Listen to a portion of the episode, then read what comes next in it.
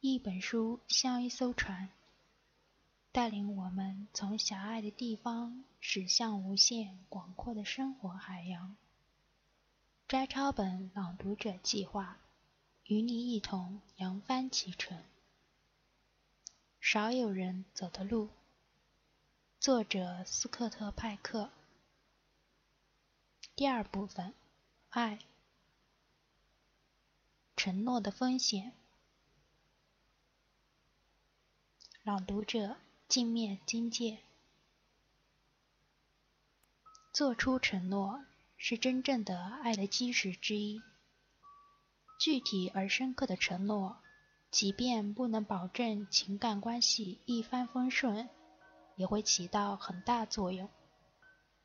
一个人将精神灌注于某种事物之初。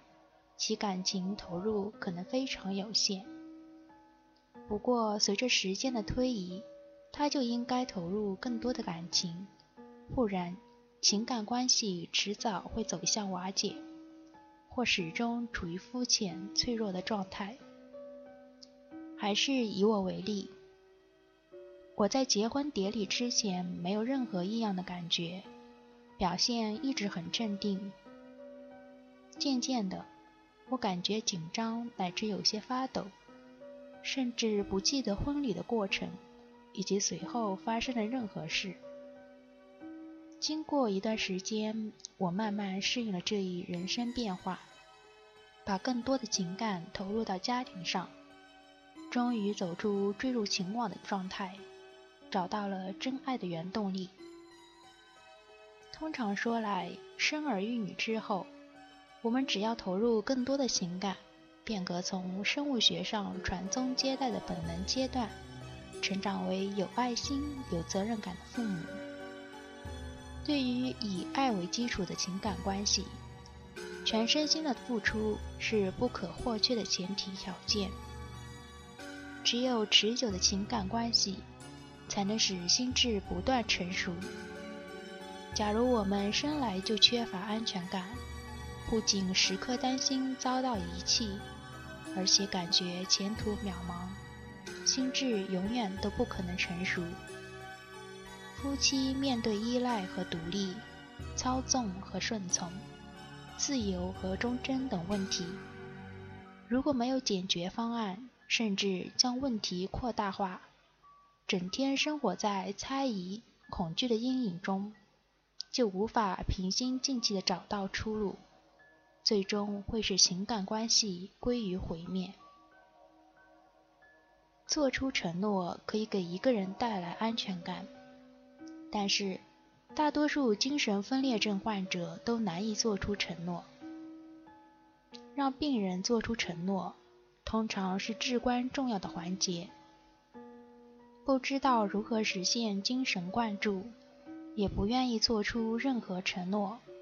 就很容易造成心理失调。消极性人格失调者不愿承诺，甚至丧失了承诺的能力。他们并不是害怕承诺的风险，而是可能完全不知道如何做出承诺。他们可能在童年时就未曾从父母那里得到过爱，也没有得到过父母爱的承诺。所以，直到他们长大成人，也从未有过承诺的体验。神经官能失调患者能够了解承诺的意义，但极度的紧张和恐惧使他们失去了做出承诺的动力。在他们的童年时代，父母大多具有爱心，能够让他们感受到承诺带来的安全感。不过后来因为出现死亡、被遗弃或其他原因，这种安全感宣告终止，使其承诺无法得到回应，并成为痛苦的记忆。他们由此害怕做出新的承诺。患者一旦经受过心灵的创伤，除非建立起理想的情感关系，不然伤口就难以愈合。有时候，作为心理医生，我没想到要接待需要长期治疗的患者，心中就忐忑不安。